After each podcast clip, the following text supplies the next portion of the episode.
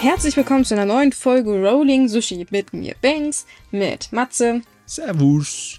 und Micha. Moin. Eine neue Woche, eine neue Wahnsinnsfahrt. Huhuhuhu. Mm, Ende des Sommers. Äh, Sommer? Meinst du die zwei Tage zwischen äh, Herbst und Winter? Ah, ich, ich sehne mich jetzt schon an diese zwei Tage zurück. Ja, das ist, das wird ja momentan tatsächlich eklig. Aber warum reden wir eigentlich immer zu Anfang über das Wetter? Weil das immer so der typische Smalltalk für Deutsche ist. Weißt du, es ist immer Hallo, wie geht's? So, ja, muss ja. Und dann so, schönes Wetter, ne? Ja, und dann ist es meistens vorbei schon. Ja, aber gut, wir gehen doch jetzt hier gerade nicht in den Kiosk und kaufen ein Bild am Sonntagmorgen. Bäh. Ich meine, wir sind noch harmlos im Vergleich zu den Engländern. Da ist das Wetter noch der grö viel größere Gesprächsthema. Naja, gut. Da suchen sie auch den Sonnenschein. Äh, obwohl, das können wir hier eigentlich mittlerweile auch machen. Ja, Also wir haben doch gerade viel bessere Themen. Ich meine, es sind bald Wahlen. Hm? Oh nee, nee, das nennst du bessere Themen? Och nö, die Micha. Ey, ich habe meinen Wahlschein gerade ausgefüllt. Hm? Das ist sehr vorbildlich, aber trotzdem, nee, danke. Also nicht das Wählen, sondern das Thema. Aber trotzdem Geht alle Wege wir- gefälligst. Aber weißt du, äh, naja, wenn man es jetzt genau nimmt, können wir die Leute trotzdem aber ein bisschen nerven. Liebe Leute, denkt dran, bald sind Wahlen und wehe geht nicht wählen. Dann gibt's Dresche von uns. Ganz genau. Ich hab mich da raus, ich bin gegen Gewalt. Ich wollte gerade sagen, Moment mal, wie wollen wir denn die Leute verdreschen? Boah, Oh, ich habe ich hab eine Idee. Geht wählen. Ansonsten werden wir die Folge danach alle drei um die Wette singen. Oh, das ist aber, das ist Gewalt. Das ist nicht gut. Also, Ja. Mi- Mi- Micha, du, ich, ich weiß, äh, ich weiß nicht, ob du es weißt, aber Deutschland ist in der Genfer Konvention drin und da sind Kriegsverbrechen leider nicht erlaubt, ne? Also sowas wie Okay, Folterung gut, ich singe und nicht so. mit, ist ja in Ordnung. Wir wollen es ja nicht ganz so hart machen. Nein, aber äh, jetzt mal ernsthaft. Ähm, tut uns den Gefallen, auch wenn Politik allgemein scheiß ist, und ich weiß, die Politverdrossenheit ist extrem hoch, kann ich nachvollziehen bei den Vollpfeifen da drüben in Berlin. Äh, Und hey, ich wohne in NRW, also ich weiß, was Vollpfeifen bedeutet in einer irgendwelcher Politikecke. Tut euch den Gefallen, nutzt eure Stimme, das ist wahnsinnig wichtig. Und übrigens, ihr könnt jetzt auch schon Briefwahl beantragen. Ähm, googelt mal äh, Briefwahl beantragen mit eurer Stadt, da findet ihr garantiert einen Link. Das geht auch, wenn ihr noch keine Wahlberechtigung, äh, also keine Wahlkarte habt oder wie das Ding heißt. Das habe ich auch so gemacht und äh, siehe da, ich habe einen Wahl äh, Briefwahl-Dingsbums bekommen. Boah. Genau, und was auch geht, auch wenn ihr diesen hübschen kleinen Schein mit eurer Wahlberechtigung nicht bekommt, könnt ihr trotzdem wählen gehen. Also die Ausrede zählt nicht, dass ihr den Scheiß nicht bekommen habt. Einfach zu euer Wahllokal hingehen und Ausweis vorzeigen und ihr steht da im Register, sagt der Wahlhelfer Ja, tut, hier. tut euch aber lieber selbst einen Gefallen, nur äh, weil wir ja gerade so ein kleines Pandemie-Problemchen haben. Äh, gut, äh, in Restdeutschland Pandemie-Problemchen, hier in äh, ne, NRW ist es ein Riesenproblem. Ähm, versuch's mit Briefwahl, hilft Wunder. Und äh, ja, auch wenn dann eine bestimmte Partei, die sie äh, blau färbt, aber eigentlich braun ist, äh, behauptet, hü, hü, hü, das ist ja dann äh, Wahlbetrug und so weiter. Nee, das stimmt bei uns nicht. So einfach funktioniert das nicht. Oh. Mann. Ach ja, so, genug äh, Politik, kommen wir zu, äh, naja, Politik, yay! Ja, okay, fangen wir erstmal mit dem Blödesten an, auf dem, was wir alle gar keine Lust haben. Ähm, Corona. Buja. Ach, was Spaß. Also, Japan, da kocht die Suppe immer noch, kann man praktisch sagen. Äh, das heißt, ähm, die Zahlen steigen weiter und weiter. Mittlerweile warten schon über 100.000 Menschen zu Hause, dass sie ihr Corona, äh, ihre Infektion mal wieder loswerden. Also sprich, sie sind in Selbstquarantäne. Das Problem ist, dass mittlerweile sich immer mehr Leute über die Social-Media-Plattformen melden, speziell Twitter, ähm, und davon berichten, dass sie sich halt in Stich gelassen fühlen. Da gibt es dann so Probleme wie zum Beispiel, ja toll, ich sitze jetzt hier zu Hause, ähm, eigentlich sollte ich äh, Hilfe von der Präfektur bekommen, beziehungsweise von der Stadtverwaltung, zumindest was zu essen. Aber irgendwie kommt hier nichts an. Also gibt es Berichte, dass das erste Nahrungsmittelpaket ähm, zehn Tage später gekommen ist, was natürlich ein bisschen unpraktisch ist für manche. Gerade wenn man so bedenkt, hm, man lebt alleine, verdammt, ich kann nicht einkaufen. Und auf der anderen Seite gibt es ganz viele Berichte auch von Menschen, die sich halt zwischendurch super schlecht gefühlt haben, versucht haben, die Gesundheitszentren zu erreichen. Ja, aber da gab es äh, schlicht und ergreifend nichts. Plus die Tatsache, eigentlich hat das Gesundheitsministerium gesagt, hey, liebe Präfekturen, liebe Städte, ruft bitte die Leute, die zu Hause sitzen, einmal am Tag an und erkundigt euch nach dem Gesundheitszustand.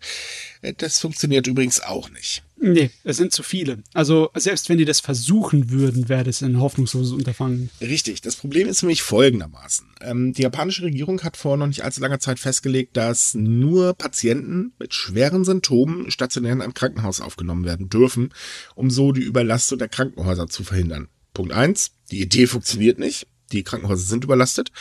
Punkt zwei, man hat vergessen, die Gesundheitszentren zu stärken, denn die armen Leutchen müssen nämlich den Gesundheitszustand bewerten.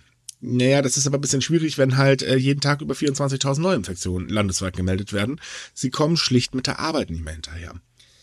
Naja, und dementsprechend nehmen leider auch die Berichte über Menschen, die halt zu Hause verstorben sind, einfach zu, weil, naja, wir hatten das ja schon ein paar Mal im Podcast, ähm, sich der Gesundheitszustand bei einer Corona-Infektion schlagartig ganz, ganz böse und schnell verändern kann. Ja, ja das ist, äh, war ja eigentlich abzuwarten, auch wenn das sehr, sehr traurig ist.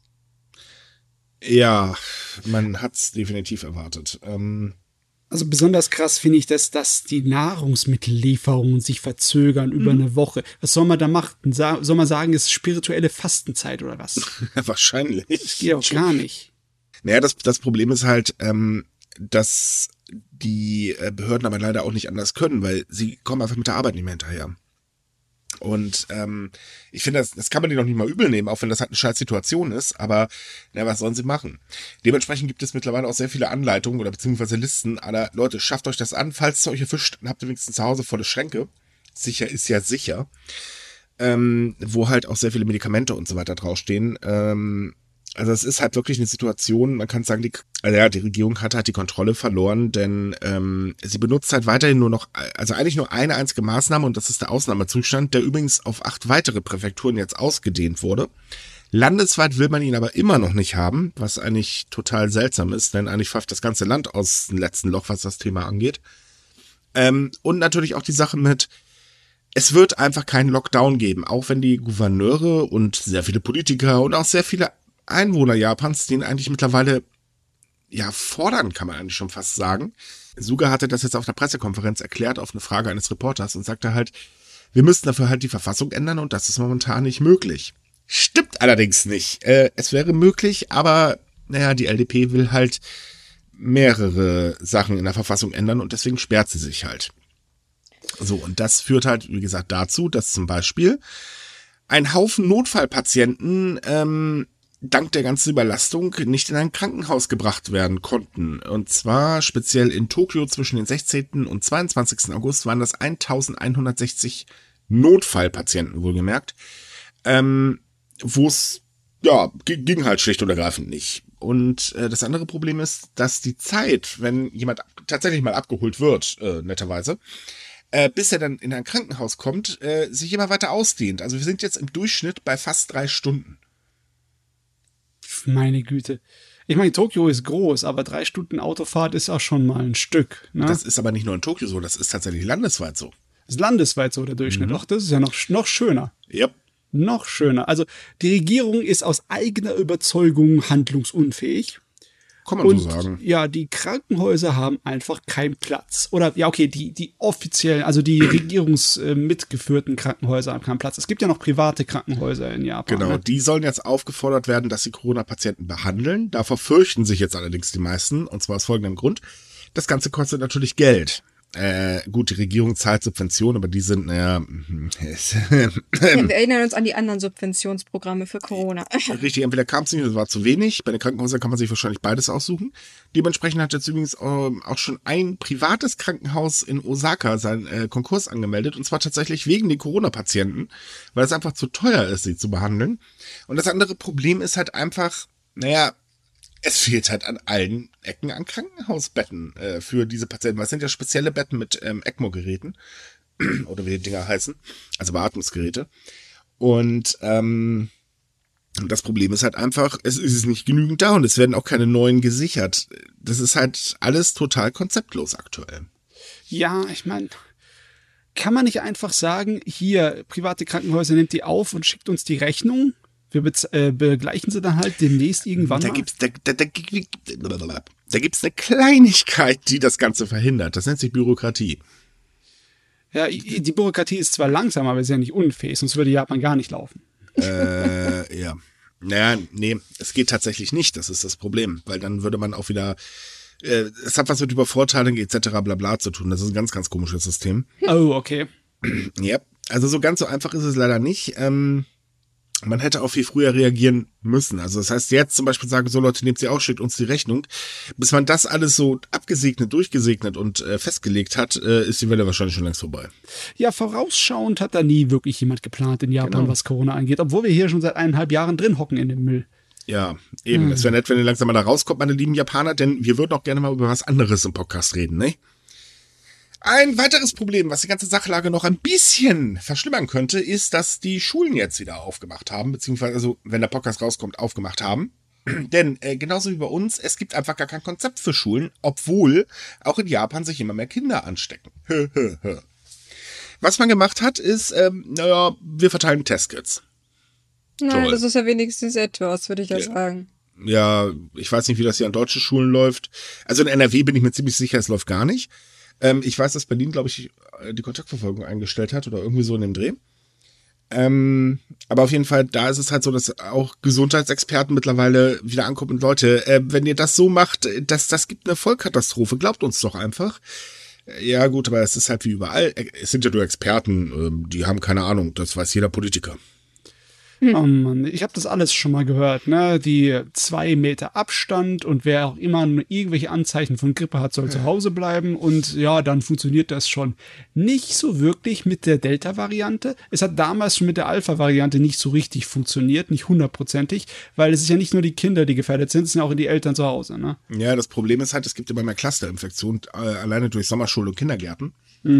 Ähm, und äh, es ist halt wirklich so, auch hier merkt man, die Regierung unterschätzt das Problem einfach komplett.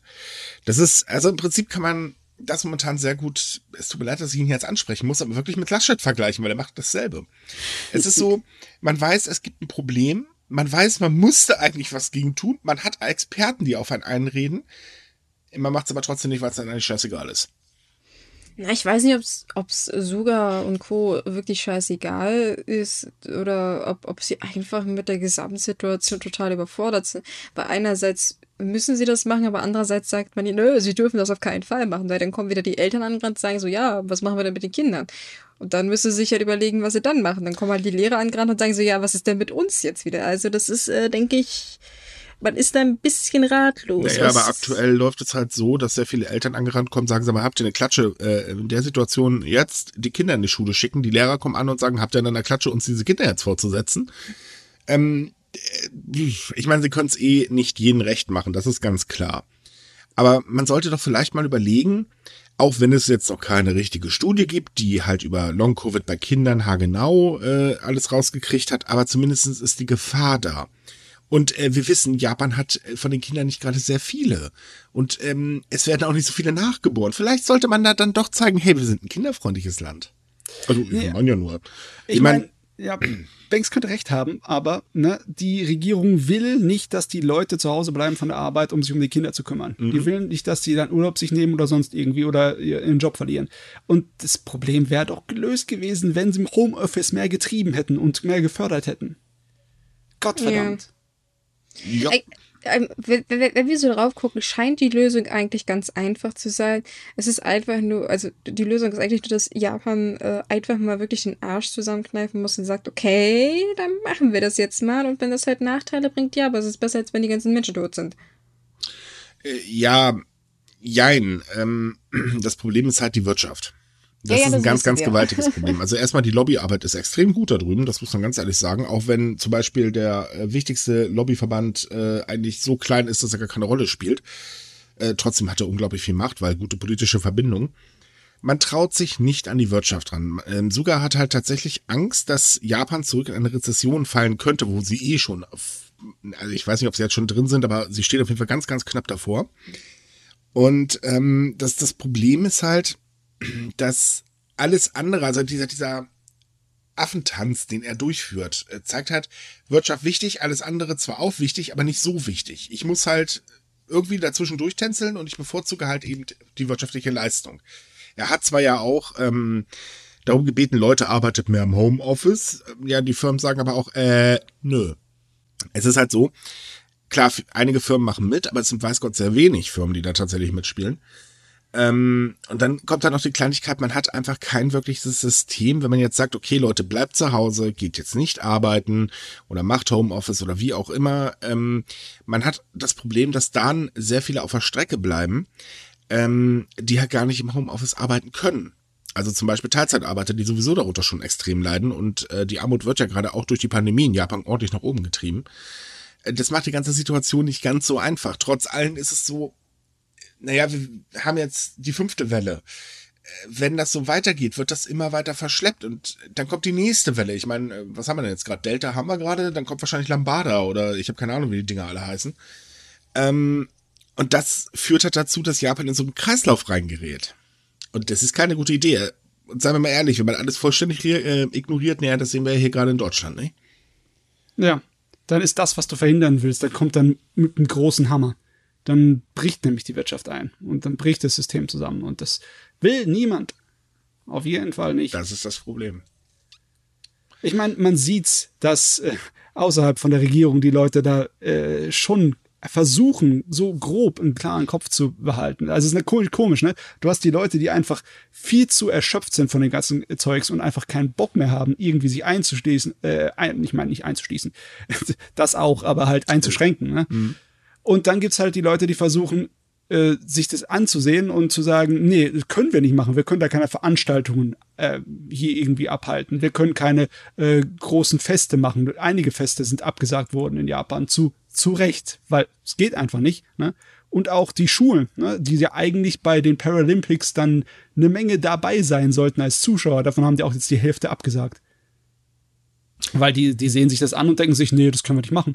Richtig. Das ist ein bisschen ein Hauch an Vernunft ist auf jeden Fall noch übrig. Ich bin mir ziemlich sicher, dass wenn man das hier so mobilisieren würde, würden die Leute schon bereit sein zu Maßnahmen.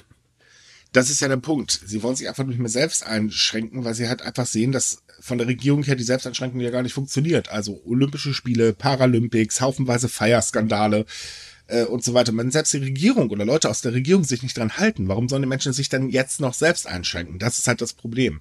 Und dazu kommt, dass Suga einfach es nicht schafft, ein Gefühl ähm, von einer wirklich gefährlichen Situation den Menschen zu vermitteln. Er ist ja, wie soll ich sagen, Suga ist eigentlich ein sehr stiller äh, Premierminister, der sehr geradlinig, ähm, aber äh, halt nicht direkt raushaut, was eigentlich Phase ist. Er ist eher so, ja, bei Pressekonferenzen liest er halt lieber das ab, was die Leute vorher aufgeschrieben haben und das ist, naja, typisch politisches Gelaber halt. Ähm, und das, das Problem ist, und das werfen ihn auch ganz, ganz viele Leute vor, dass, naja, er redet einfach kein Klartext. Sich einfach hinzustellen, Leute, wir haben hier jetzt echt ein verdammtes Problem. Die Menschen sterben um die Wette, die Krankenhäuser sind total überbelastet, die Gesundheitssysteme krachen zusammen. Herrgott, nochmal, bleibt zu Hause. Das würde ja wahrscheinlich eh schon ausreichen, um wenigstens mehr Menschen dazu zu mobilisieren. Natürlich, klar, sind immer noch Leute drunter, die halt sagen, ja, Pandemie gibt's nicht. Ähm, oder halt auch Leute sagen, ja, so schlimm wird das schon nicht sein, aber wenn er halt keine, oder wenn Japan keine strengere Maßnahmen, die wirklich auch die Menschen mal direkt einschränken, ergreifen will, dann muss man zumindest das Gefühl einer Krise schaffen.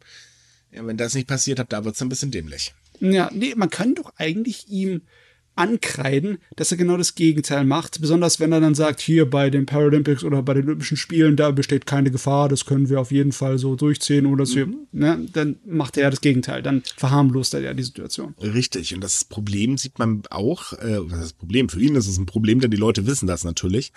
Dementsprechend äh, sind die Umfragewerte von Yoshihide Suga aktuell ja, so schlimm wie eigentlich bei doch gar keinem anderen Premierminister bisher. Selbst aber hatte in seiner schönsten Zeit, also ganz zum Schluss, äh, bessere Umfragewerte als er. ähm, nur als Beispiel, als er im September äh, letzten Jahres war das, ne? Ja. Ähm, angetreten ist, also von Abe übernommen hat, hatte er 70 Prozent Zustimmung in der Bevölkerung. Mittlerweile ist er irgendwo so bei 29, schieß mich tot. Da, da ist nicht mehr viel übrig. So, und das Problem ist, er kriegt halt von allen Seiten wirklich Kritik. Ähm, ist aber, wie heißt das, so ein Mensch, ja, nennen wir es mal Teflon-Mensch, das pellt einfach an ihn ab. Also jetzt nicht nach außen, aber für ihn selbst halt, ähm, ist halt da, aber das war's dann. Und da ja auch bald Wahlen sind, äh, kann man mittlerweile davon ausgehen, das wird wohl nichts mehr werden. Denn ähm, auch eine eigene Partei ist ja mittlerweile höchst umstritten. Was eigentlich gar kein Wunder ist, denn auch da ist man halt sauer, weil man da auch sieht, okay, er macht zwar was, aber das ist nichts Halbes und nichts Ganzes. Er ist halt keine Führungspersönlichkeit, aber das war ja damals schon gesagt, ähm, als er angetreten ist. So, ob das jetzt die beste Idee ist, na ja. Fehlt halt die Führungsstärke und die hat er einfach auch nicht.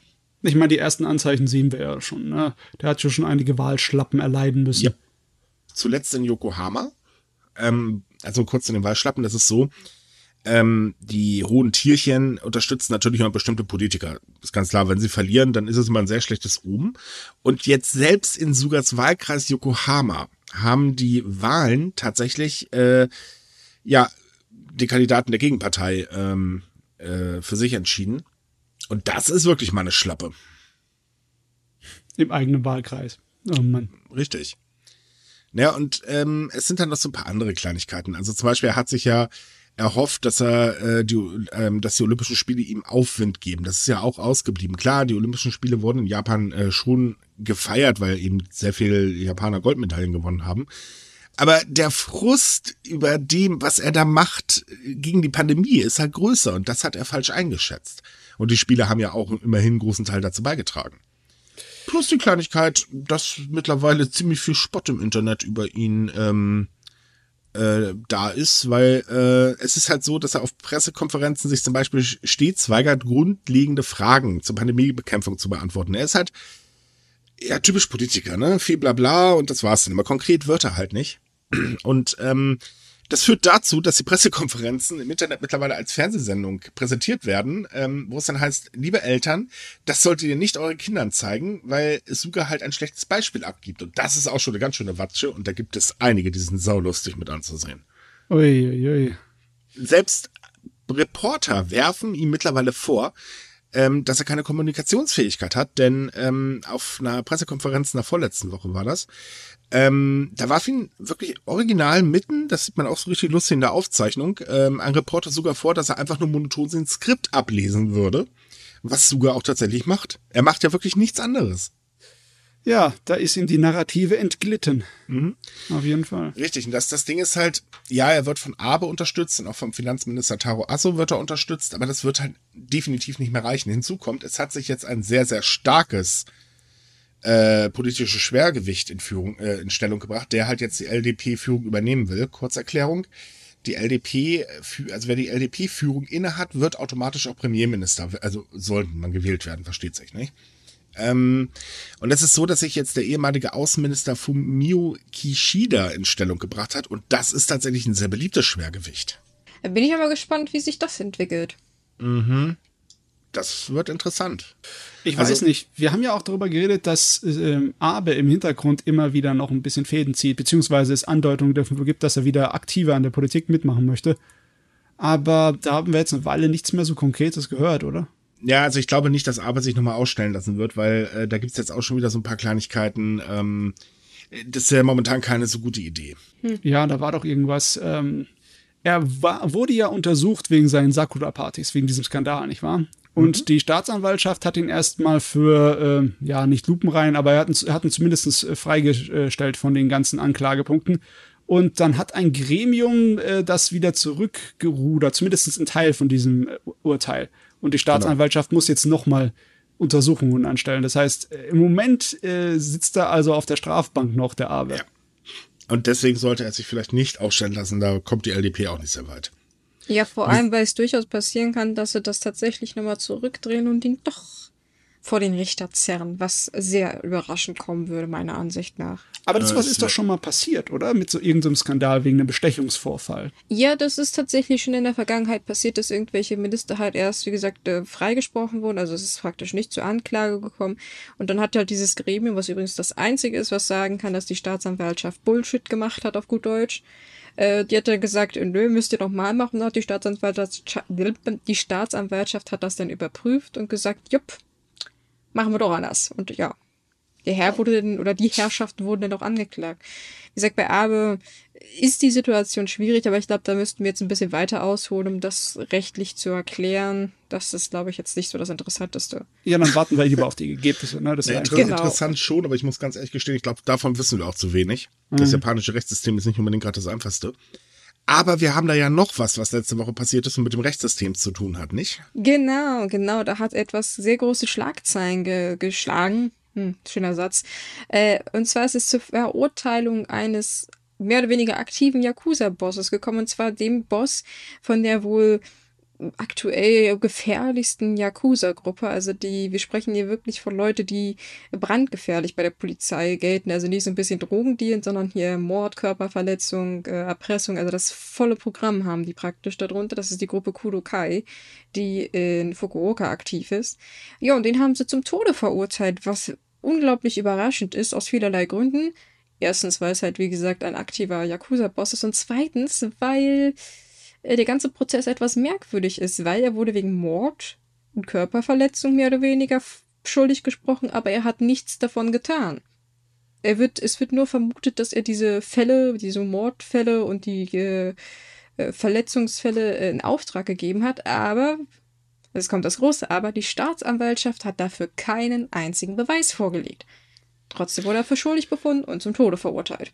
Ja, mal die nächste Instanz abwarten, aber man kann im Großen und Ganzen tatsächlich sagen, äh, auch klar, äh, wir brauchen jetzt nicht drüber reden, okay, Verbrecher hat's verdient oder hat's nicht verdient. Die Diskussion stoßen wir jetzt am besten mal nicht an. Auch über die Sache mit der äh, Todesstrafe lassen wir die Diskussion hier mal außen vor.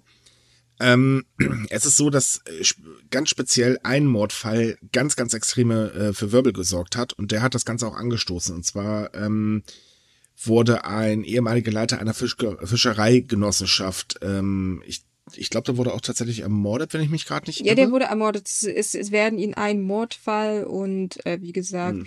drei Angriffe auf Menschen, wobei nicht genau definiert wurde, ob es jetzt Mordversuche waren oder nur Körperfälle. Also das ja, es, es ist zumindest so, dass, dass dieser Mordfall, der hat ganz, ganz hohe Wellen geschlagen und ähm, das ist halt so ein Ding, die Yakuza hat keinen guten Stand mehr in Japan. Definitiv nicht. Also äh, diese, diese Romantisierung, die man ja immer hört, ähm, nee, von der sollte man sich langsam verabschieden. Es sind schlicht und ergreifend Verbrecher. Ähm, und die Regierung tut ja immer mehr dahinter. Und man kann eigentlich sagen, ja, dieses Urteil ist definitiv politisch motiviert. Ja, ich meine, mhm. die Logik dahinter ist nachvollziehbar. Wenn die, wenn das Gericht sagt, dass normaler nichts in dieser Gruppe, in dieser Yakuza-Gruppe passieren kann, ohne dass der davon weiß, beziehungsweise ohne dass der es anordnet, dann stimmt das schon. Ne? Aber sie haben halt nicht wirklich das Protokoll beachtet. Es gibt keine Beweise und trotzdem haben sie eine Todesstrafe ausgesprochen. Das ist definitiv ein Anzeichen dafür, dass es darum geht, die Yakuza irgendwie einzuschränken, beziehungsweise ja, aus dem Weg zu räumen. Und richtig. nicht wirklich, es geht nicht wirklich um Gerechtigkeit. Nicht, nicht so richtig. Also nicht darum, dass man äh, dem äh, eigentlichen Justizprozess äh, gerecht wird. Darum geht's nicht unbedingt.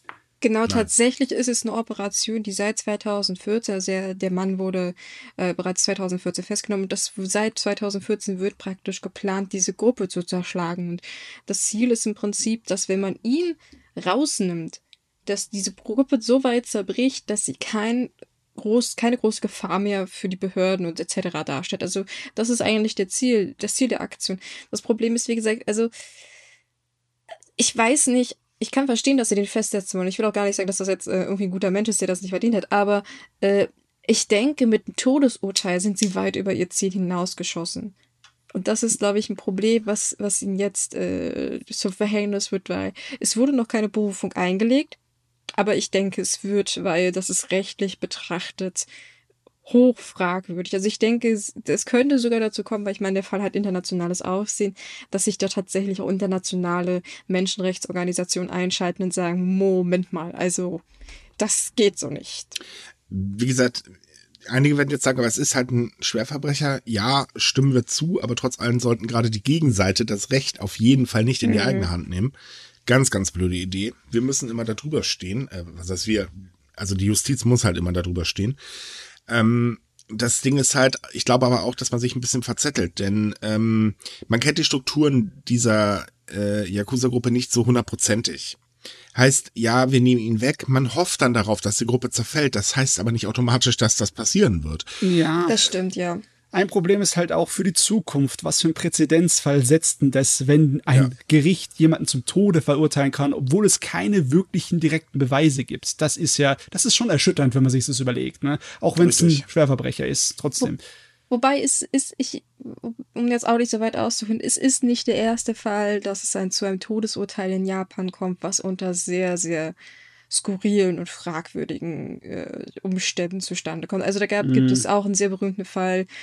D der Mann hat es glücklicherweise geschafft, vor ein paar Jahren äh, nochmal den Fall neu aufräumen zu lassen und er ist freigekommen, weil er unschuldig war. Aber äh, der saß mehrere Jahrzehnte im, im Gefängnis und hat auf den Tod gewartet. Und, Meinst du den Boxer? Genau, und er ist jetzt ein mhm. alter Mann, ein gebrochener alter Mann und ja, man hat ihn noch nicht mehr dafür entschädigt. Also es war so, hups, tupsi, hupsi, okay, tschüss, kann's gehen. Und das, das ist schon, war, wie gesagt, auch ein Fall, wo, wo man international gesagt hat, ob auf die Richter auf gut Deutsch den Arsch offen haben. Also wer, oh, wer sich dafür interessiert, ist, äh, man findet das ganz einfach äh, online, könnt ihr mal nachlesen. Es ist ein sehr interessanter, auch ein sehr trauriger Fall. Ja, es ja. ist also wirklich schon heftig. Und äh, man muss leider ganz ehrlich sein, die Justiz in Japan, das ist so eine Sache für sich. Ähm, mm. Das, äh, wenn man einmal in die Mühlen gerät, dann hat man echt ein Problem. Das fängt bei Verhören an, wo man eh schon sagen kann, okay, toll, ich bin beim Verhör, jetzt ist eigentlich sowieso egal, was ich sage, hier glaubt eh jeder, ich bin schuldig. Ähm, und hört dann irgendwo beim Gerichtsprozess auf, die dann halt auch in der Regel sehr, sagen wir mal, äh, also Freisprüche sind eher selten, äh, vorsichtig ausgedrückt. Kommt drauf ähm, an, wie ähm, viel Geld und Einfluss man hat. Richtig, genau das ist das Problem. Und ähm, man kann eigentlich immer noch hoffen, wenn man in Japan lebt, nie in die Mühlen äh, des, äh, der Justiz zu kommen, weil das wird nicht gut enden. Hm. Aber zu dem Fall jetzt mit dem Yakuza-Boss muss man auch sagen, der hat ja auch noch eine sehr interessante Wendung jetzt genommen, weil äh, sämtliche Richter, Zeugen und andere Personen, die in diesem Fall verwickelt sind, stehen ja jetzt unter Polizeischutz.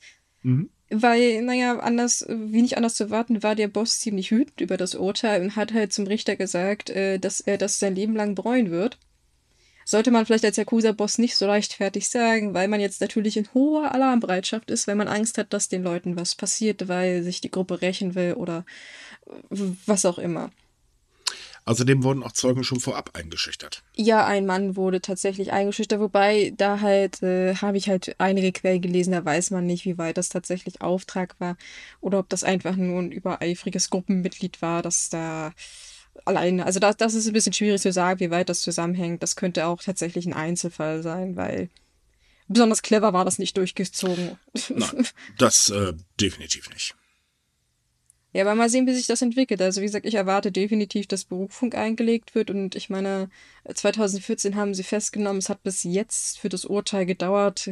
Wer weiß, wie lange das noch geht. Naja, Der Mann ist hoffen, schon 74. Also ich wollte gerade sagen, vielleicht hoffen sie einfach, das Ganze noch so hinauszuzögern, bis er freiwillig in die Kiste hüpft. Ähm, aber das wird auf jeden Fall noch ein paar Jahre andauern. Hm. Was ich tatsächlich ein bisschen, naja, anwidern ist vielleicht ein bisschen hartes Wort, was ich so ein bisschen doof finde im Westen, ist, dass tatsächlich er als, also der, der, der Boss so ein bisschen auch wieder so angehimmelt wird, weil er ist halt da mit Sonnenbrille und seinem Sportanzug aus dem Gerichtssaal rausgelaufen und alle so, uh, wie cool, Yakuza. Und so, nein, Leute, das ist nicht okay. Das ist immer noch ein Verbrecher. Ja, das ist halt die Romantisierung. Ja, das ist, äh, aber gut, das hat man, hat man mit immer in Japan so ein bisschen. Das ich erinnere mal an die Dame, die da ihren Geliebten umgebracht hat und dann im Internet alle ausgeflippt sind, weil, uh, Sundre, yay, voll cutie und so, ugh. Da kam ja, auch so ein bisschen der Brechreiz. Ist auf der ganzen Welt so und in der ganzen Geschichte so. Die vielen Serienmörder in Amerika, die so richtige Volkshelden dann teilweise wurden, ne? ja, aber gerade so, also Japan hat noch eine ganz besondere Faszination. Ähm, Im Prinzip da wird ja selbst ein äh, Serienmörder mit äh, allen drum und dran, äh, meinetwegen das bestialische Vieh wird noch von einigen Leuten angehimmelt, jetzt nicht nur, weil er ein Serienmörder ist, man, es hat halt mit Japan zu tun. Aber gut, lassen wir das Thema, darüber könnten wir uns wahrscheinlich stundenlang auslassen. Oh ähm, ja, ja, ich, ich sehe schon, wir, wir machen wenn man Special so True Crime in Japan. Jawohl. Das wäre eigentlich tatsächlich eine coole Idee, aber nee, ich, ich glaube nicht, weil das, äh, oh Gott. Nee, nee, nicht bei dem Justizsystem. Das äh, wäre eine ganz. Nein. ähm, kommen wir mal zum Thema Umwelt. Äh, in der letzten Woche hat die japanische Regierung mitgeteilt, dass man ab nächstes Jahr April Unternehmen dazu verpflichten möchte oder verpflichten wird mittlerweile, ähm, bestimmte Einwegartikel aus Plastik zu reduzieren oder ganz drauf zu verzichten. Man möchte halt so das Recycling fördern. Dazu gehören halt äh, so Sachen wie Plastikgabeln, Plastikmesser, Kämme, Zahnbürsten, Duschschrauben, Kleiderbügel und, und, und, und. Also die Maßnahmen betreffen äh, Lebensmittelgeschäfte, Hotels, Wäscherei, Pizzalieferdienste und so weiter. Übrigens auch das komische Ding, das kennen wir hier, glaube ich, in Deutschland nicht, wenn ich mich nicht irre, aber dieses kleine Plastikpenüpelchen, das äh, den Käse von der Pizzaschachtel vom Deckel trennt, äh, auch das, ähm, nee. Und äh, sie sagen halt, also entweder setzt recycelbare Modelle ein oder ähm, ihr sollt halt einfach eine Gebühr verlangen. Ja, gute Sache. Feine Entwicklung. Ich meine, wir haben es schon über die Jahre ein bisschen gesehen. Äh, die guten Strohhalme haben es ja ganz abbekommen, ne? Da war Japan groß dabei, mit allen möglichen Innovationen und verschiedenen Tricks äh, Alternativen anzubieten für Plastikstrohhalme. Und äh, ich bin froh, dass sie das nicht vergessen haben im Laufe der Zeit, mhm. sondern jetzt weiter damit arbeiten. Und ich, ich bin fast schon überrascht davon, dass die Regierung tatsächlich etwas tut, das so konkret ist. Ja, Moment, äh, ich bin eher überrascht, was jetzt kommt. ähm, also zum anderen, nicht nur, dass sie es halt einschränken sollen, sondern die Firmen sollen auch ein Bonussystem für Kunden aufbauen, um halt recycelbare Produkte zu fördern. Und äh, auch Verkäufer sollen dazu angehalten werden, jeden Kunden zu fragen, ob sie überhaupt einen Plastikartikel benötigen. Und jetzt kommt das Erstaunliche. Wenn sich nämlich eine Firma nicht an, das, äh, an die Vorgaben erfüllt, wird das die Ministerium, äh, in dem Fall für Wirtschaft, Handel, Industrie, ähm, direkt eine Anweisung aussprechen. Das ist schon mal was, oh, hauawaha. Und sollten sie sich dann nicht daran halten, können sogar eine Geldstrafe von bis zu 50.000 Yen, ist ungefähr 3.752 Euro, verhängt werden. Und zwar für jeden einzelnen Fall, in dem man verstoßen hat. Das kann also richtig teuer werden. Ähm, und das ist halt tatsächlich verwunderlich, dass Japan oder beziehungsweise die Regierung so weit geht. Normalerweise heißt es immer so, ja, ne, die machen das dann schon, wir machen einfach ein Gesetz und fertig. Und nee, dieses Mal wird's halt ganz konkret hier dann Strafe. Wir erinnern uns liebevoll, äh, es hat wie lange gedauert, bis ähm, die Regierung Strafen für äh, Unternehmen eingeführt hat, die gegen die Corona-Maßnahmen verstoßen haben? Ein Jahr oder so? Mhm, genau. Meine Güte, die Umwelt nehmen sie ernst. Ja. Ich meine, ist auch notwendig, da brennt's uns auch unterm Hintern, was Umwelt angeht, ne? Ja, Deswegen, ich glaube, das sagen sie gerade in Amerika und in so ein paar Nachbarstaaten von uns auch gerade. Ähm. Ja. Deswegen auf jeden Fall zu begrüßen, dieser mhm. Weg da, den die einschlagen. Ich, ich finde das, ich finde das wahnsinnig gut. Vor allem, weil wir ja wissen, dass, wie gesagt, Japan normalerweise mit Strafen so ein bisschen, äh, naja, vorsichtig ist. Äh, ich finde es bloß lustig, ich meine, wir haben ja jetzt äh, schon das, das Plastiktüten, wie gesagt, was kosten. Und außer Fahr also von einer Bekannten, die in Japan lebt, weiß ich, dass das bei ihr irgendwie nicht so ganz funktioniert, weil wenn sie auf Japanisch nach einer Tüte fragt, dann wird immer nicht so reagiert und dann wird nochmal nachgefragt. Und wenn sie aber auf Japanisch sagt, dass sie keine will, dann gibt man die grundsätzlich irgendwie ein. Das ist ganz merkwürdig. Irgendwie äh, ist ja. das auch so ein etwas verbreitetes System, dass die mit den Plastiktüten noch nicht ganz so zurechtkommen, wer jetzt wie wo eigentlich eine bekommen darf, soll oder haben möchte. Das System ist auch tatsächlich ein bisschen komplizierter. Ja, ja, deswegen. Also ich finde es lustig, dass, dass das da schon so nicht ganz klappt. Aber ich habe hohe Hoffnungen. Ich meine, wie Matze ja meinte, das mit den Strohhalmen hat ja hervorragend funktioniert in Japan. Also ich, da gibt's ja teilweise ganze Verkaufsecken nur mit solchen äh, Keramik, Glas, was es da noch alles gibt, Strohhalm. Und ja, ist die Menschen sind ja bereit dafür. Also es wird ja oft auch kritisiert, dass Plastik naja, so benutzt wird. Nicht nur die Menschen, jetzt kommt nämlich noch der ganz große Witz. Viele Unternehmen sind schon längst weiter als die japanische Regierung. Mhm. Denn ähm, immer mehr Unternehmen, gerade Convenience Stores zum Beispiel, verzichten jetzt schon auf Plastikprodukte oder haben sich irgendwas einfallen lassen, um eben den Plastikanteil zu reduzieren. Ähm, darunter zum Beispiel äh, der Riese Lawson, der hat nämlich damit begonnen, in acht seiner Natural-Filialen in Tokio Kunden mittlerweile Löffel aus Holz äh, anstelle von Plastik zu geben. Und das ganze System soll jetzt noch ausgeweitet werden auf alle Filialen. Ähm, auch Seven and I Holdings, ähm, die haben gleich gesagt, okay, bis 2050 sind wir plastikfrei und zwar nicht nur bei den äh, Einwegartikeln, also sprich die Sachen, die wir den Kunden in die Hand drücken, sondern tatsächlich aus bei den Verpackungen der hauseigenen Produkte. Heißt also zum Beispiel, hey, hier könnt ihr euer Bento kaufen, das Bento gibt's aber nicht mehr in Plastikschalen, sondern das Bento gibt es jetzt halt in äh, ja, irgendwas anderem. Ja, ich habe sogar Startups schon gesehen, die machen so nachgemachte Plastiktaschen mhm. äh, aus Pflanzenfasern. Genau. Aus Algen zum Beispiel. Richtig. Das, das, geht, das kann man schon machen. Also zumindest die Technologie ist schon da. Bis es marktreif wird, wird es wahrscheinlich ein bisschen weiter dauern, aber möglich ist halt alles. Richtig. Äh, die Restaurantkette Skylark ist übrigens noch ein bisschen weiter. Äh, die verwendet mittlerweile nur noch Einwegbesteck aus Materialien aus Biomasse für Leute, die halt das Essen mit nach Hause nehmen wollen oder geliefert bekommen. Und seit Sommer werden alle Besteller beim Lieferservice gefragt, ob sie überhaupt Einwegbesteck brauchen.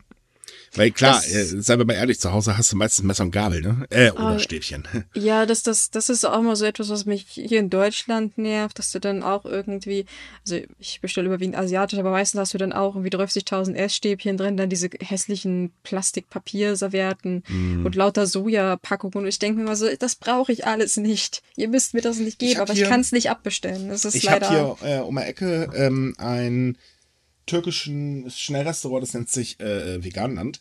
Kennt wahrscheinlich kaum einer von euch. Die bieten ähm, Ziehköfke an. Sauleckeres Zeug.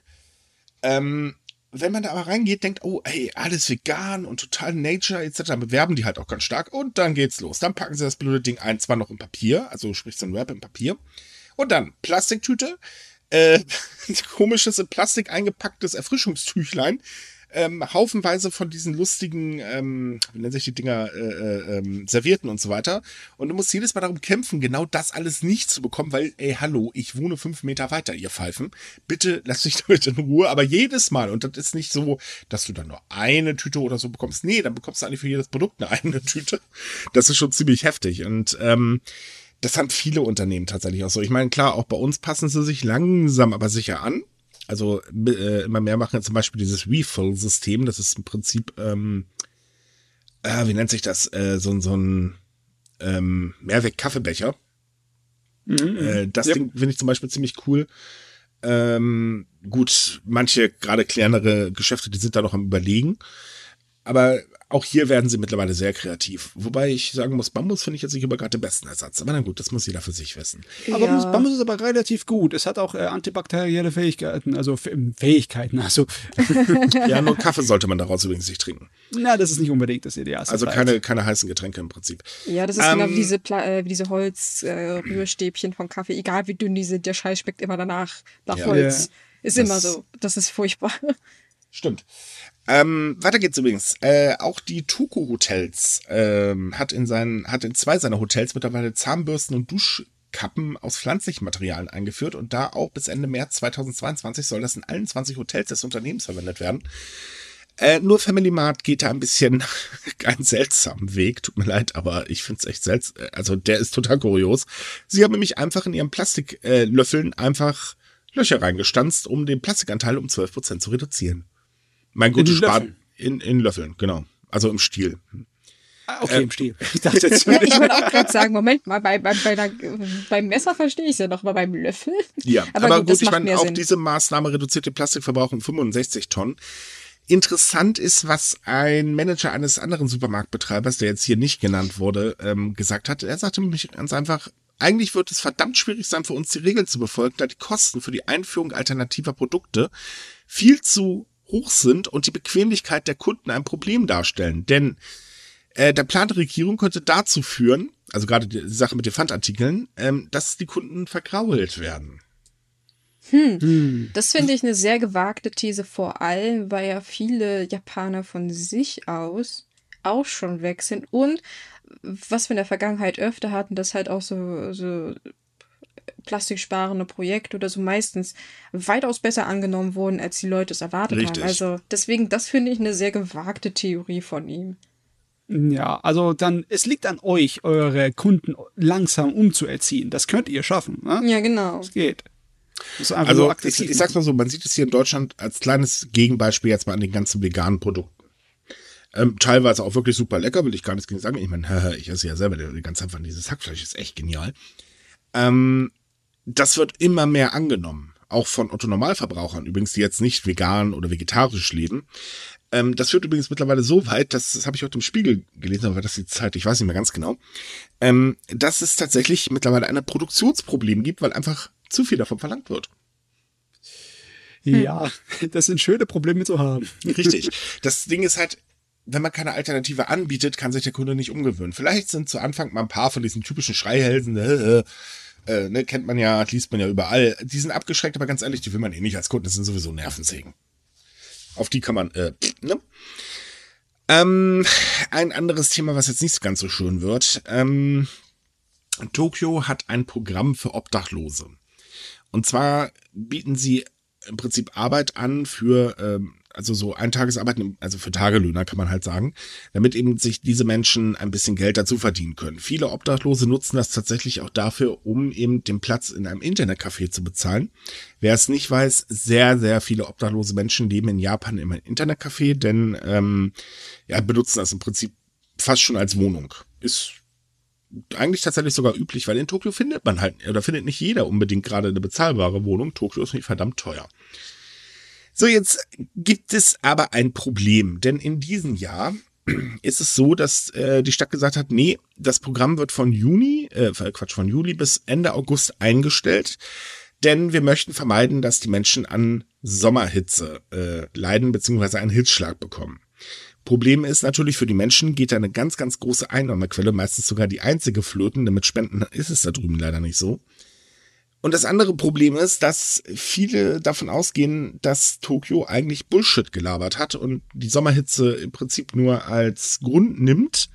Aber der eigentliche Grund die Olympischen Spiele sind, denn ähm, es ist ja so, das gab auch schon im Vorfeld andere Fälle, wo halt eben gerade die Obdachlosen darunter leiden mussten. Also sprich, Tokio sich einfach sauber machen wollte, um sich vernünftig darstellen zu können. Ja, das macht Sinn. Ich meine, ist ja nicht so, als ob die Sommer in Japan in den letzten Jahren so locker flockig gewesen wären. Da, die äh, Gefahr bestand immer, ja. Also das kann man nicht mehr erzählen. Richtig. Gerade jetzt ausgerechnet jetzt eure Menschlichkeit gefunden habt. Nee. Das, das ist nämlich der Punkt. Und ich meine, die Bezahlung ist gar nicht mal so schlecht. Also man bekommt äh, ähm, rund 8000 Yen, das sind umgerechnet so 62 Euro, für sechs Stunden Arbeit. Und ähm, im Jahr 2020 haben es immerhin 1529 Menschen genutzt. Ähm, erschreckend übrigens, 90 Prozent davon waren über 60 Jahre alt. Das ist schon ouch, wenn ja. man sich das mal so überlegt. Äh, also das ist ein besserer Lohn als der Mindestlohn in Japan. Genau. Das ist, äh, das ist auf jeden Fall sch schlimm, wenn das wegfällt. Richtig. Allerdings auch im August 2020 brach ein Tagelöhner zusammen und starb an einem Hitzschlag. Und der wird jetzt halt als Grund dafür genommen. Ja, ja naja, das ist, das, ähm, war klar, dass man, wenn man tief genug gräbt, dass man dann auch irgendwie eine Begründung findet, ja. Mh. Hm. Zweiter Grund, weswegen auch die Olympischen Spiele übrigens daran schuld sind, ist, dass für die Olympischen Spiele sehr viele Baumaßnahmen vorgenommen werden. Und diese Tagelöhner arbeiten grundsätzlich auf Flächen, die der Stadt gehören. Also sei es jetzt ein Parkplatz äh, äh, entjeden und äh, Quatsch, entjeden, äh, Unkraut jeden und so weiter und so fort. Aber davon sind jetzt momentan sehr viele Flächen einfach für die Olympischen Spiele draufgegangen. So, dass man eigentlich gar keine oder nicht mehr so viele Flächen hat, wie man eigentlich benötigt, um die Leute arbeiten zu lassen. Also sprich, das System müsste allgemein mal ein bisschen umgestellt werden, weil das würde sich dann auch in den nächsten Jahren nicht ändern. Kleiner Fun Fact übrigens, ähm, das äh, System, also Jobs für Tagelöhner, wurde 1992, äh, 72 im Bezirk San, Sanya, äh, Sanya? Sanya. Sanya. Okay, äh, im Bezirk Sanya eingeführt und war als Ergänzung gedacht und sollte Menschen helfen, über die Runden zu kommen.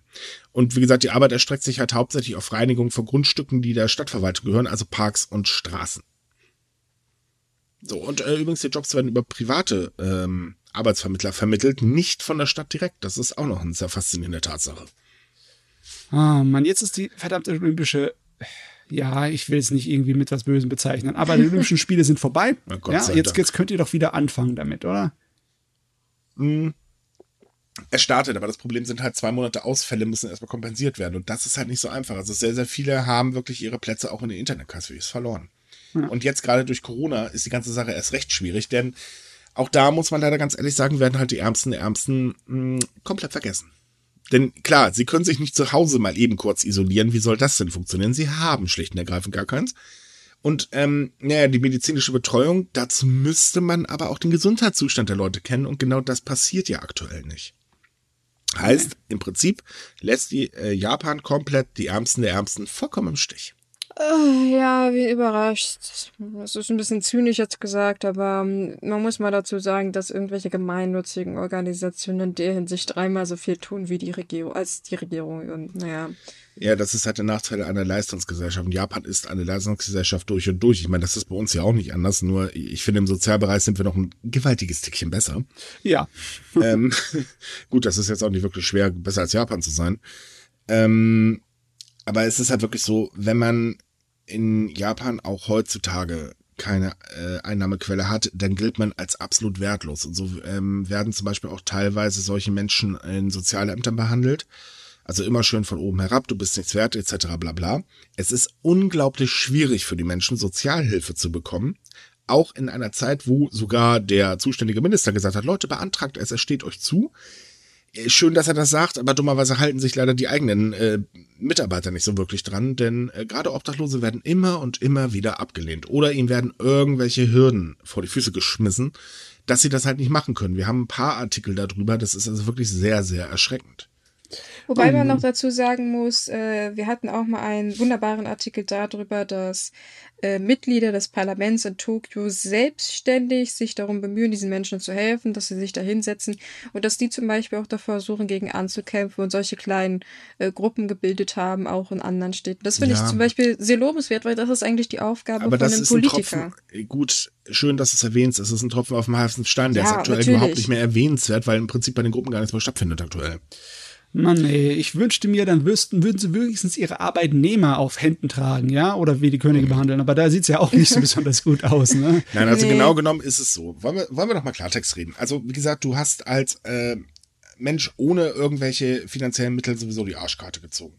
Das nächste Problem ist, als alleinerziehende Mutter hast du die Arschkarte gezogen. Erstens, du bist arm, du kriegst aber kaum Unterstützung. Und das passiert nicht gerade selten in Japan gerade auch unter der Pandemie leiden vor allen Dingen alleinerziehende Mütter ganz gewaltig. Dann hast du das Problem, dass durch die Abenomics Japan sich zu einem Land der Teilzeitarbeiter verwandelt hat, was auch nicht unbedingt gerade sehr förderlich ist. Und dann kommt natürlich noch der soziale Druck hinzu. Das macht das Ganze nicht wirklich einfach. Also, dass die Selbstmordrate in Japan so verflucht hoch ist, ist irgendwo verständlich. Weil unter so einem Druck, dass da Menschen zusammenbrechen, ist, glaube ich, keine Tatsache, die einen wundern sollte. Ja. Nee, leider, leider nicht. Wir haben ja in gewisser Weise Besserung, kann man ablesen aus den Zahlen. Aber das heißt nicht, dass die Zahlen deswegen was Gutes zeigen. Ne? Wenn man zum Beispiel in die Arbeitswelt guckt, sind wir jetzt auf einem Rekordtief, was Überstunden angeht.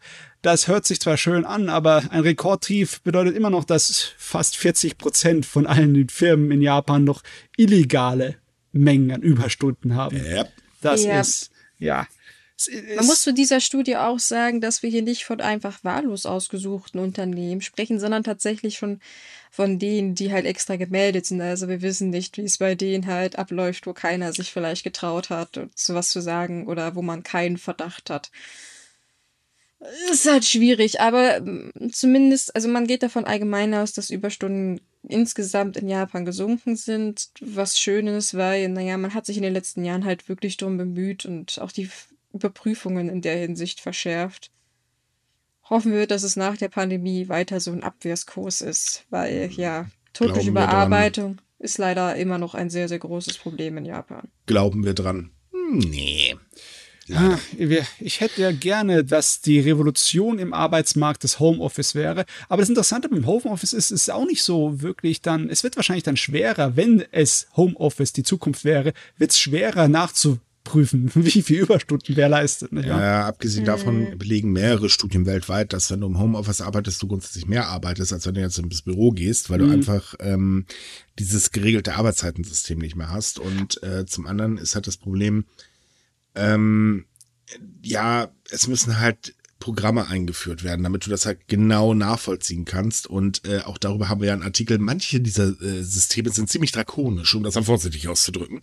Ja, ich frage mich, ob es in Japan wirklich dann, äh, weil du hast ja oft den Fall, dass die Leute noch in der Arbeit sitzen, weil der Chef halt noch nicht nach Hause gegangen ist. Nicht, weil du mhm. unbedingt so viel zu schaffen hast. Ne? Mhm. Da ist der Gruppenzwang riesig groß und der würde halt, so ein Faktor würde halt wegfallen, wenn du von zu Hause arbeitest. Dann frage ich mich, ob dann äh, das nicht doch gesünder wäre für Japan speziell. Ne?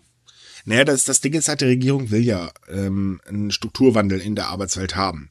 Ist auch definitiv zwingend erforderlich. Ähm, das kann man halt bei uns auch nachlesen, Karoshi als Beispiel. Äh, das Problem ist halt, die Regierung geht einen ganz, ganz seltsamen Weg. Also auf der einen Seite setzt sie natürlich so nach dem Motto, der Markt, der wird das schon regeln. Auf der anderen Seite versucht sie halt Vorgaben zu schaffen, Ähm, sie geht aber nur von dem Optimalsystem aus. Also sprich, was man jetzt von japanischen Firmen zum Beispiel kennt, ne? So je, ne? Man ist hip, man ist cool, man geht halt eben woanders arbeiten, fertig. Und kann seine Freiheit dabei genießen, seine Freizeit etc. bla bla. Das ist das Idealbild. Dieses Idealbild erfüllt sich aber, wenn es hochkommt, vielleicht bei fünf Prozent von allen Homeoffice-Leuten. Ähm, denn sehr viele haben halt etwas, das nennt sich Familie, die dann im Hintergrund rumkrebst äh, und äh, ziemlich ein Störfaktor ist, weil jetzt nicht, weil die Familie doof ist, sondern äh, es lenkt dann halt ab. Auf der anderen Seite ist halt auch das Problem, wie reagieren die Firmen? Denn nicht jeder ist hip und cool, sondern man versucht halt äh, an einem alten System festzuhalten und das heißt eben Kontrolle über den Arbeitnehmer. Das ist äh, nicht ungewöhnlich. Und das führt halt eben dazu, dass das ganze System von vorne bis hinten so nicht funktionieren kann. Klar, es gibt in Japan auch Ausnahmen, aber die sind halt ebenfalls sehr selten, weil nicht jeder ist, weiß ich nicht, so eingerichtet wie Google zum Beispiel oder so.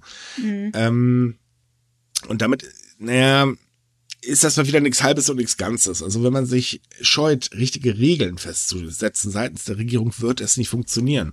Wir wissen selbst, bewege mal bitte eine Firma aus Japan von ihren Traditionen weg. Äh, versuch den Mount Everest zu versetzen, das schaffst du eher. Ich meine, man muss in Japan ja auch andere strukturelle Probleme bet äh, betrachten, weil Platz ist ein Faktor. Ne?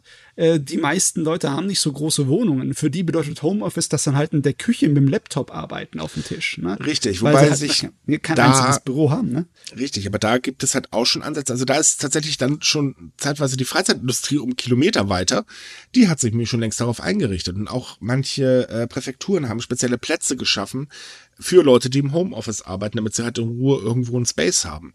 Also das ist alles tatsächlich schon ziemlich gut angelaufen, aber es fehlt halt eben erstens ähm, die Bereitwilligkeit der Firmen, die halt eben ihre Leute lieber bei sich haben und es fehlen gesetzliche Regularien, die einfach nicht da sind. Hm, da muss es irgendwo von jemand anders herkommen, wie zum Beispiel von der Privatwirtschaft oder von sonst wen. Ne? Wenn dann die Internetcafés auf einmal sagen, ah, wir bieten auch Büroplätze an für die Leute, die da gerne hier nicht unbedingt in die, äh, ins Konzern rein möchten, in die Firma, aber ihren eigenen ruhigen Platz ja, haben. Ja, wie gesagt, das gibt es alles. Problem ist halt, die Firmen spielen nicht mit. Ja.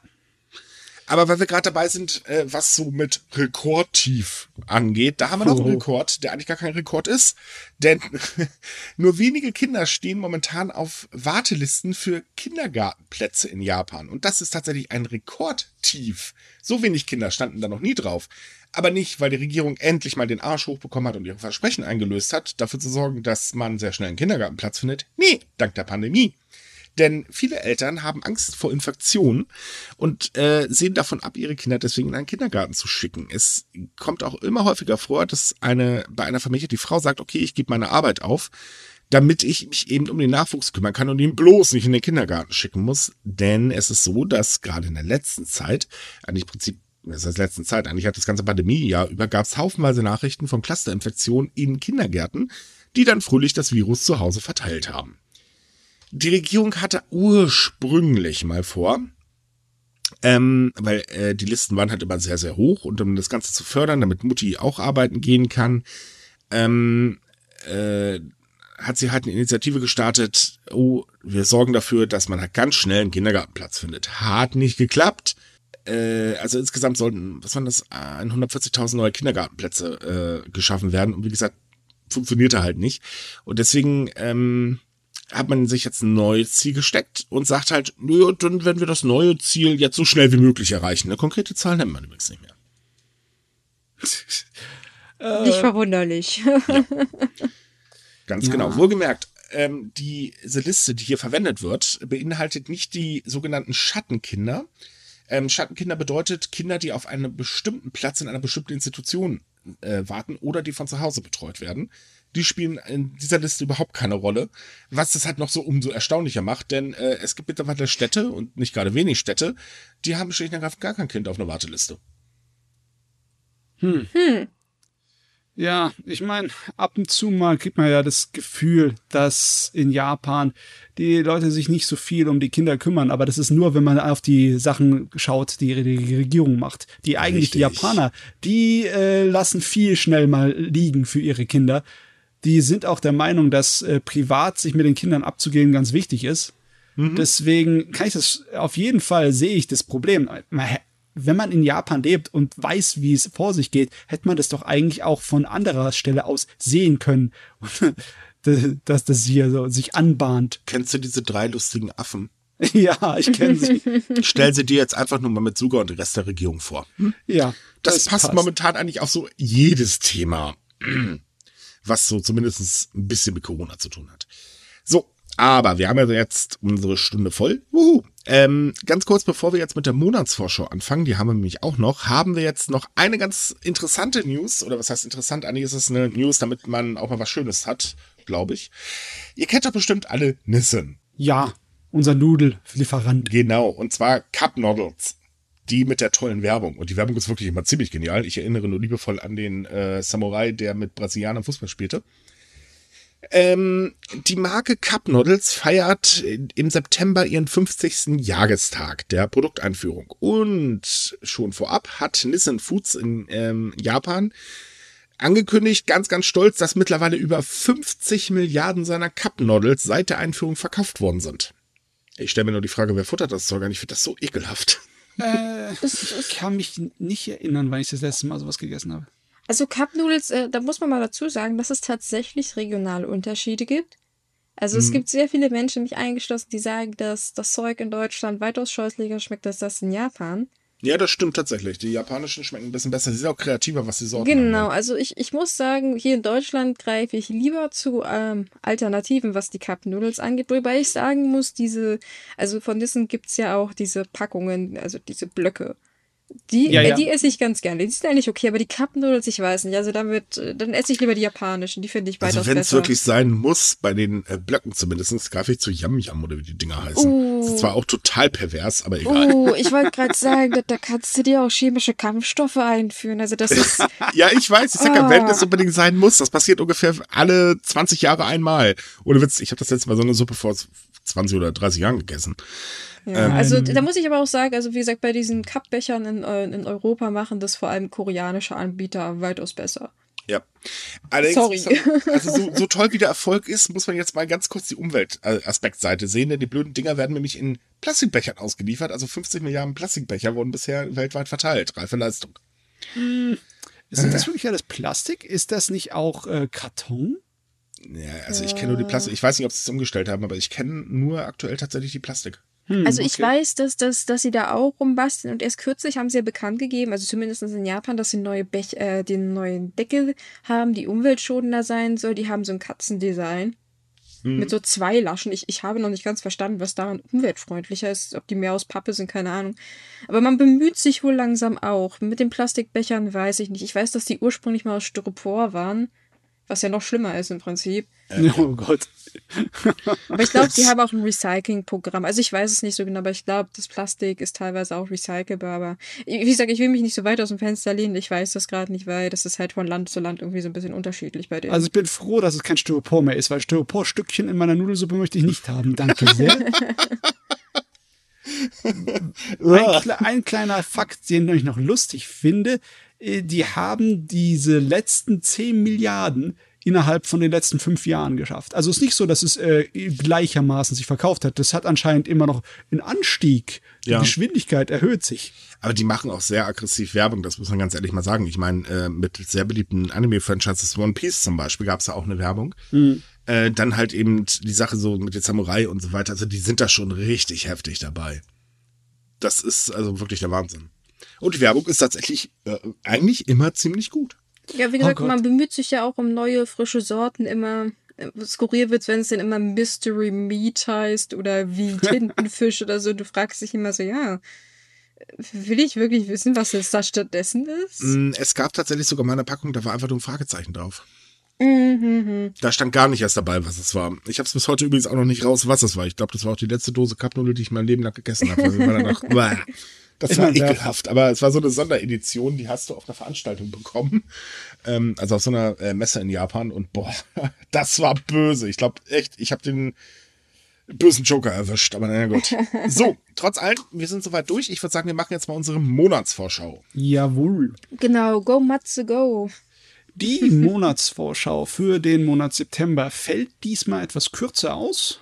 Noch kürzer als beim letzten Mal? Ja, tatsächlich. Krass. Es ist nicht so viel mit Unterhaltung, aber wir haben trotzdem ein paar Sachen. Im Fernsehen haben wir am Donnerstag, den 2. September auf NTV geniale Technik des, der Tokyo Skytree. Das lief schon mal vor ungefähr einem Jahr bei uns. Und der Tokyo Sky Tree ist wirklich ein äh, tolles, äh, eine architektonische Meisterleistung. Das lohnt sich also mal anzugucken. Dann haben wir am 4. September auf ARD Alpha, da fängt eine Reihe an, und zwar Erbe der Menschheit und äh, Schätze der Weltgeschichte. Da äh, kommt die Serie mal einmal mit Hiroshima, die Bombe und die Zeit, und am selben Tag auch mit Kyoto, Form und Lehre, und dann am Tag darauf, am 5. September, mit Itsukushima. Das ist eine Insel, wo äh, noch eine ganze Menge Natur übrig geblieben ist und auch einige ähm, Tiersorten gibt, die nirgendwo anders in Japan herumspringen. Also das ist eine ganze Reihe, die in zwei Tagen da läuft. Das sind auch nur kurze Dokumentationen, aber die sind sehr interessant. Würde ich empfehlen. Und dann haben wir noch am 6. September auf Kabel 1 Abenteuerleben Spezial. Da geht's ums Sushi, wie sich's gewandelt hat von einer, ja, sagen wir es mal so, eine Nische, eine Kuriosität an Essen zu einem, ja, Hauptgericht, das eigentlich auf der ganzen Welt mittlerweile völlig akzeptiert ist, ne? Das gesunde das, Fastfood. Ja. Aber, aber ja, im September hat sich das äh, Fernsehprogramm schon in der ersten Woche erschöpft. Danach gibt's nichts mehr, was irgendwie von besonderer Bedeutung ist oder was nicht eine direkte Wiederholung aus den letzten paar Monaten ist. Da kommen wir gleich zu Netflix. Da ist auch wenig zu sehen.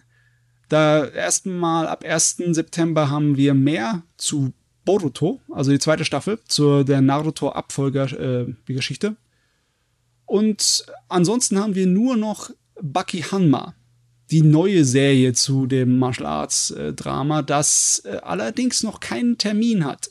Sie sind sich anscheinend sicher, dass es September kommt, nur wann wissen wir noch nicht. Hm, Überraschung, Überraschung wird's dann. Ja, aber immer, äh, also nicht heißt immer, aber oft, wenn kein Termin dabei ist, kann es auch noch sein, dass es in den nächsten Monat rüber schiebt. Also äh, nicht unbedingt hier gebannt drauf warten, erstmal hier ruhig Tee trinken. Wir haben tatsächlich ein paar interessante Büchererscheinungen im September. Zum einen mal äh, am 1. September von Matsuo Basho, Haibun. Und zwar Matsuo Basho ist einer der bekanntesten und wichtigsten Dichter aus Japan aus dem 17. Jahrhundert. Der ist besonders bekannt für seine Haiku, diese Dreizeiler mit dem Silbenformat, dieses 757. Aber hier Haibun ist äh, im Endeffekt kleine Prosatexte, die im Haiku-Stil gemacht sind. Das erinnert ein kleines bisschen eher an längere Gedichtsformen, die ja im Deutschen auch ein bisschen mehr bekannt sind. Das ist also eine schöne Sache. Das erscheint beim Dieterische Verlagsbuchhandlung Mainz und ISBN-Nummer ist wieder bei, bei unserem Artikel drauf. Dann ab dem 7. September kommt ein, ein, ein Leckerbissen für den Manga-Fan. Dann kommt nämlich zum ersten Mal nach Deutschland von Mizuki Shigeru sein Kitaro, sein Gegege no Kitaro. Das wird da bei uns ver äh, veröffentlicht vom Reprodukt Verlag das ist aus den 60ern, ist wahrscheinlich der, der Groß-Urgroßvater von all den äh, Manga und Anime heutzutage, die irgendwelchen japanischen Geister oder Monster drin haben, klassische. Das war das erste Mal, dass diese, dieses Genre wirklich Beliebtheit bekommen hat. Und ja, Mizuki Shigeru ist ein legendärer Mann. Egal was ihr tut, von dem mal eine Biografie, das würde ich jedem ans Herz legen. Der hat einiges erlebt. Dann haben wir noch von Eko Hanaoka am 8. September Unendliche Offenheit und absolutes Nichts. Ein ziemlich schwerer Titel. Es geht um Buddhismus und Christentum und äh, besonders um den Dialog zwischen den beiden Religionen, denn die Autorin ist eine getaufte Christin, aber auch eine Zen-Meisterin, eine buddhistische Zen-Meisterin. Und die äh, setzt sich mit beiden auseinander und mit dem, was sie irgendwie gemeinsam haben oder wo sie in irgendeiner Art und Weise miteinander einen Draht zusammen haben. Weil äh, in Japan ist ja Shintoismus und Buddhismus die zwei großen Religionen. Christentum ist vergleichsweise klein, aber hat auch eine relativ lange Tradition. Es gibt auch wirklich äh, ja Richtungen oder Färbungen des Christentums, die für Japan dann so speziell sein eigen sind. Ne? Also wer das Religiöse da interessiert, der kann beim Bonifatius Verlag das Buch dann bekommen am 8. September. Als letztes habe ich noch was für die Hobbygärtner. Denn am 16. September kommt von Jake Hobson Nivaki. japanische Gartenbäume und Sträucher schneiden. Ihr kennt ja alle bestimmt Bonsai, ne? Mhm. Und wenn ihr Bonsai kennt, dann wisst ihr auch, was für eine Arbeit die Dinger machen. Und Oh wie ja. Oh ja. einfach das ist, da was falsch zu machen. Oh ja. Mhm. Kenne ich leider ziemlich gut. Ja, und Nivaki ist im Endeffekt die Bonsai-Kunst, aber nicht auf Bonsai, sondern auf Gartensträucher und Gartenbäumchen äh, angewandt. Also wie man die auf eine Art und Weise pflegt und schneidet und formt, so dass sie so Bonsai-artige Ästhetiken haben können. Aber es ist nicht so viel Stress beziehungsweise nicht so schwer wie einen echten Bonsai über Jahrzehnte zu pflegen. Ja, vor allem, weil man da wahrscheinlich auch mit einer schönen äh, Schneidsäge arbeiten kann, anstelle mit einer kleinen Schere. Ja, ja. Und das verzeiht einem auch viel mehr, weil solche Sträucher im, im Garten, die wachsen ja schneller und ja. Stimmt. Und sie doch nicht so teuer. Ja, vor allem braucht man einen Garten. ja. Bonsai kannst du das- dir ja gemütlich auch in die Wohnung stellen. Ähm, klappt übrigens nicht immer, ich habe es probiert, sollte man lieber die Finger von lassen. Ja, Zumindest haben wir hier eine schöne Alternative. Die nennen sich auch Maxi-Bonsai, was ich ein tolles Wort finde. Das Aber ist ja. cool. Gut, dann sind wir So. fertig mit unserer Monatsvorschau. Ja, Kein, dann- aber oho. Ja, aber ein paar schöne Sachen dabei. Ja. So, liebe Leute, dann sind wir wie üblich durch für heute. Wir wünschen euch noch eine schöne Woche und wie immer schaut auf sunika.com. Da haben wir weitere spannende News, die wir euch hier leider nicht so präsentieren können. Sehr empfehlenswert ist übrigens unsere gerade Artikelreihe, wo wir alle 47 Präfekturen vorstellen. Ui. Ansonsten liked uns auf äh, oder folgt uns auf äh, Facebook, Instagram, Twitter, Spotify, iTunes und wo man uns noch so alles findet. Und falls ihr nicht genug von uns bekommen könnt, haben wir noch jeden Montag für euch unseren Anime News Podcast. Und damit sagen wir dann Tschüss. Tschüss.